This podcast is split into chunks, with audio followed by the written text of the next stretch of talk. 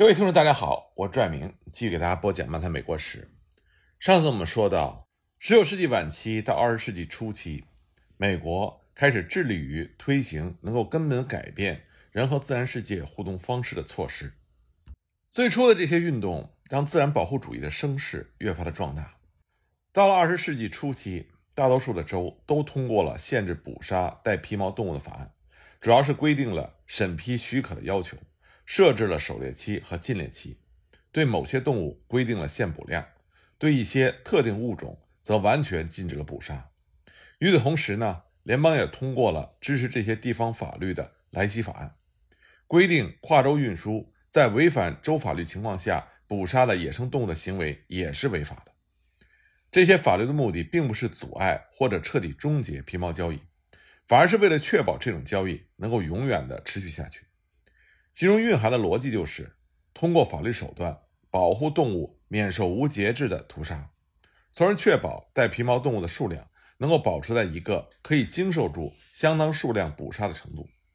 这样才能让动物捕杀者们每年都有收获，让更大层面上的经济形成良性的发展。换句话说，各州之所以会重视保护动物，主要是因为这是维系皮毛交易本身唯一的办法。即便是规定因为某些物种数量太少，所以完全禁止捕杀的那些州，它也是抱着先让这些动物休养生息，等数目重新增多之后，好恢复捕杀的目的。而国际上对皮毛交易进行规范的行动，也从这个时候开始出现了。直到大约1880年的时候，在阿拉斯加捕杀北海狗的活动，还主要是由美国人在普里比洛夫群岛上进行的，那里是世界上北海狗最集中的地方。美国人每年要杀死大约十万头北海狗，这严重威胁到了这种动物的长远存续。接下来的几年里，因为美国、英属加拿大、俄国和日本他们的捕猎能力提高了，所以人们开始到普里比洛夫群岛以外的水域中进行作业。结果每年被杀死的北海狗的数量又增多了七万五千头。这样规模的捕杀是不可能长久的持续下去的。这四个国家很快意识到了这个问题。所以，一九一一年的时候，一起签订了条约，禁止远洋捕杀北海狗的活动，对陆地上的捕杀活动也做出了数量限制。这个条约还规定了禁止捕杀海獭，因为当时海獭的数量已经极少，接近了灭绝的边缘。自然保护运动的兴起和当时各州、联邦以及国际层面通过各种法律，这就代表着一个重要的历史转折，这为一个时代画上了句号。市场不再是推动皮毛交易的唯一动力，相反，从这时候起，越来越多的法律法规对交易行为做出了限制，许多带皮毛的动物终于第一次享受到了法律的保护。这些法律在最初并不能彻底杜绝人们为了自己的利益而去捕杀这些动物，大众的意识里这个时候还没有形成保护动物、保护自然的意识，所以他们对皮毛还有需求。法律规范的制定。只是提高了你追求皮毛所要付出的代价。这些法律规定呢，让皮毛的成本迅速的增加，这就让更多人在客观上无法承担皮毛的价格，迫使他们将皮毛从他们的生活中剔除出去。这只是短期的从客观上的保护动物。那么，随着人类文明和大众思想意识的提高，保护动物、保护自然的这种理念。逐渐的兴盛起来，这才从根本和长远的角度保护动物、保护自然，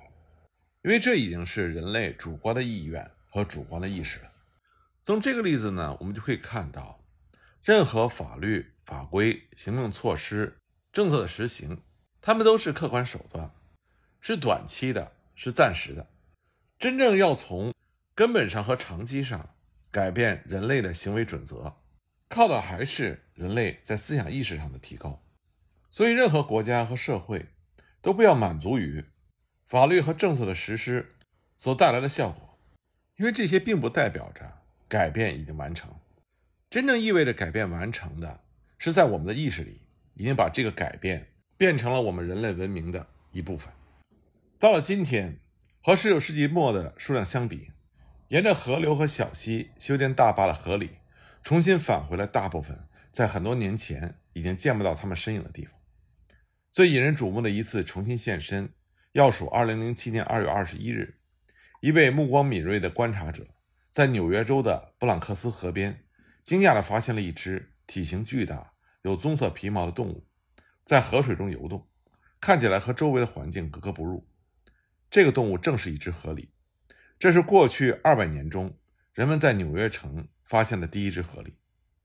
这只河狸被取名为何塞，为了纪念布朗克斯的国会议员何塞·萨拉诺。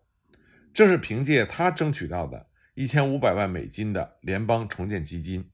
这条曾经被严重污染的河才重新恢复了清澈。这只独自生活的勇敢的河狸才能在这里不受打扰地捡拾树枝、搭建巢穴。纽约人为自己城市到来的这位新居民感到无比的惊奇。同样令人振奋的还有海獭的数量，和二十世纪早期的最低点相比，也已经上升了不少。不过，在他们历史上传统的栖息地里，也就是从阿拉斯加向南到下加利福尼亚的北美洲海岸沿线的很多地方，如今还是没有海獭，或者只有极少的一些。整体来说，如今的海獭数量比起皮毛交易开始之前在太平洋里自由游弋的数量来说，仍然只能算是九牛一毛。这是为什么？美国鱼类及野生动植物管理局仍将分布在加利福尼亚州。沿海大部分水域、阿拉斯加海岸沿线和从阿留申群岛到克里亚克群岛沿线的海獭列为濒危动物。强壮的野牛的数量也已经重新增加了。从19世纪晚期到20世纪早期，在私人和公众的努力之下，仅剩的那些野牛得到了保护，野牛免遭了彻底灭绝的命运。如今，在美国各个国家公园、动物保护区、野牛牧场。印第安保留地和动物园里的野牛总数已经超过了五十万头。美国向西拓展最初的动力之一——皮毛交易，给美国历史留下的印记，至今仍然清晰可见。追溯美国很多城镇的历史，都会发现，它们的起源甚至是创建都离不开皮毛交易。马萨诸塞州的斯普林菲尔德、缅因州的奥古斯塔、康涅狄格州的塞布鲁克、纽约市。匹兹堡、底特律、芝加哥、圣保罗、密尔沃基、圣路易斯、南达科他州的皮埃尔、堪萨斯州的莱恩沃斯、科罗拉多州的普维布洛、蒙大拿州的本顿堡，这都是这样的例子。除此之外，还有更多。另外一些地方的名字，则是以皮毛交易者或者是动物捕杀者的名字命名的，包括亚利桑那州的威廉姆斯、犹他州的奥格登普罗沃。明尼苏达州的迪吕特、蒙大拿州的卡布特森和布里杰山、怀俄明州的杰克逊和拉勒米、科罗拉多州的吉特卡森峰、内华达州的沃克湖，这些都是典型的例子。很多场所、学校、运动队都用河狸或者野牛作为自己的名字，或者是运动衣以及队旗上的吉祥物图案。这证明了这些动物曾经普遍存在，以及它们对于美国人的重要性。我们之前讲到的山地人，这更是美国历史上最重要的代表人群之一。他们对于美国文化的影响依然是深刻的。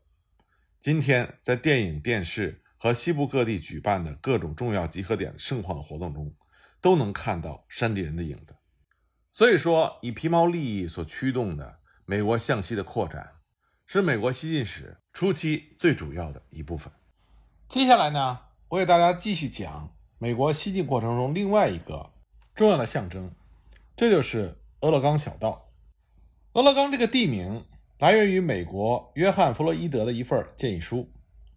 俄勒冈位于落基山脉以西，一直延伸到了太平洋沿岸，包括北纬四十二度以北、五十四度四十分以南的广大地区，面积大概为五十万平方英里。从十八世纪中叶以来，西班牙、俄国、英国、美国。他们都先后侵入到这块地域广大、人烟稀少、盛产皮货的地区。19世纪初，西班牙和俄国势力退出之后，英美势力继续扩大，并且互相争夺。起初呢，是通过签订条约的方式实行共同占领，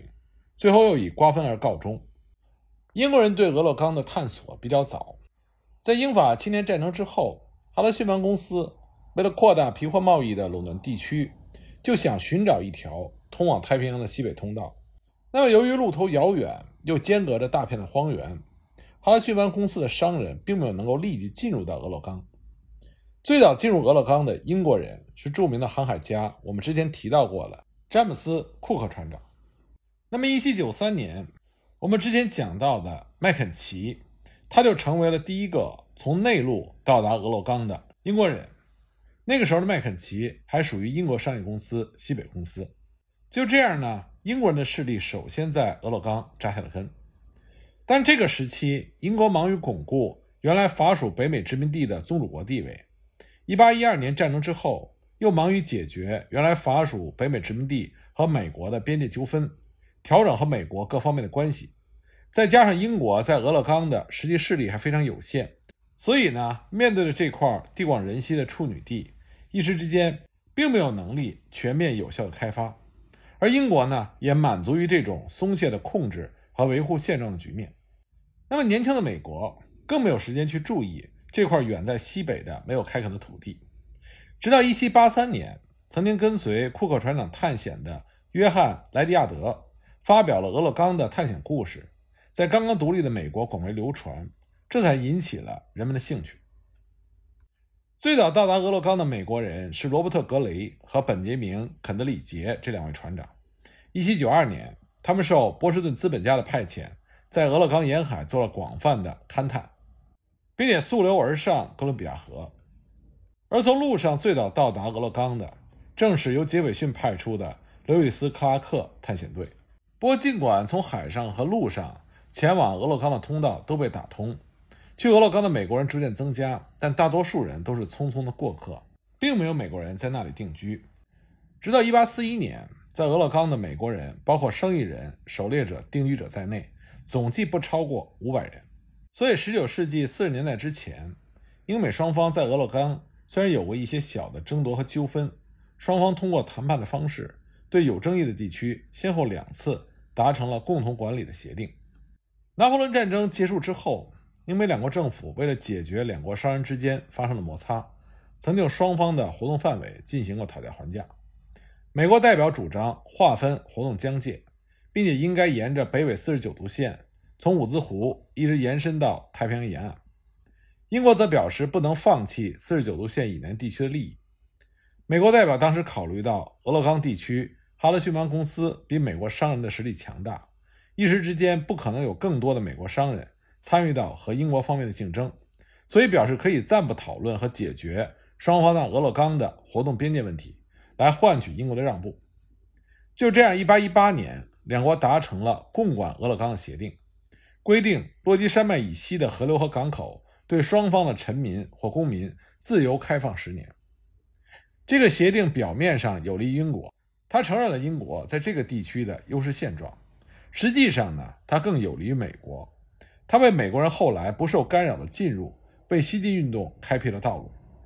一八一八年协定签订之后，英美两国再一次携手合作，迫使俄国和西班牙的势力退出了俄勒冈。一八二四年到二七年，英美两国就俄勒冈问题进行了再次磋商。一八二七年，双方再次达成了妥协，无限期的延长了一八一八年条约的规定，但是任何一方都可以通知对方一年之后废除这条协定。进入到十九世纪四十年代之后，平静而被共管的俄勒冈显得不平静了，围绕着它正在形成一股巨浪。那么，这股巨浪形成的原因之一。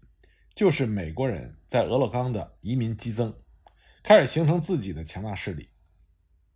四十年代初，在密西西比河以西大片的土地被农场主和种植园主占有之后，随着美国西进道路的开辟，越来越多的移民开始越过大草原，进入到落基山脉以西的俄勒冈地区。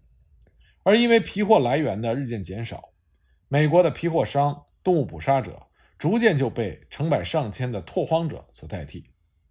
他们看中了河流周围可以开垦的土地和大片的森林，而一些宣传家和牧师也成为他们的急先锋。早在1828年，马萨诸塞州的宣传家霍尔·杰克逊·凯里就提出了一份美国公民请愿书，请求政府资助在俄勒冈移民。这份请愿书流传很广，凯利还亲自领人到俄勒冈进行活动。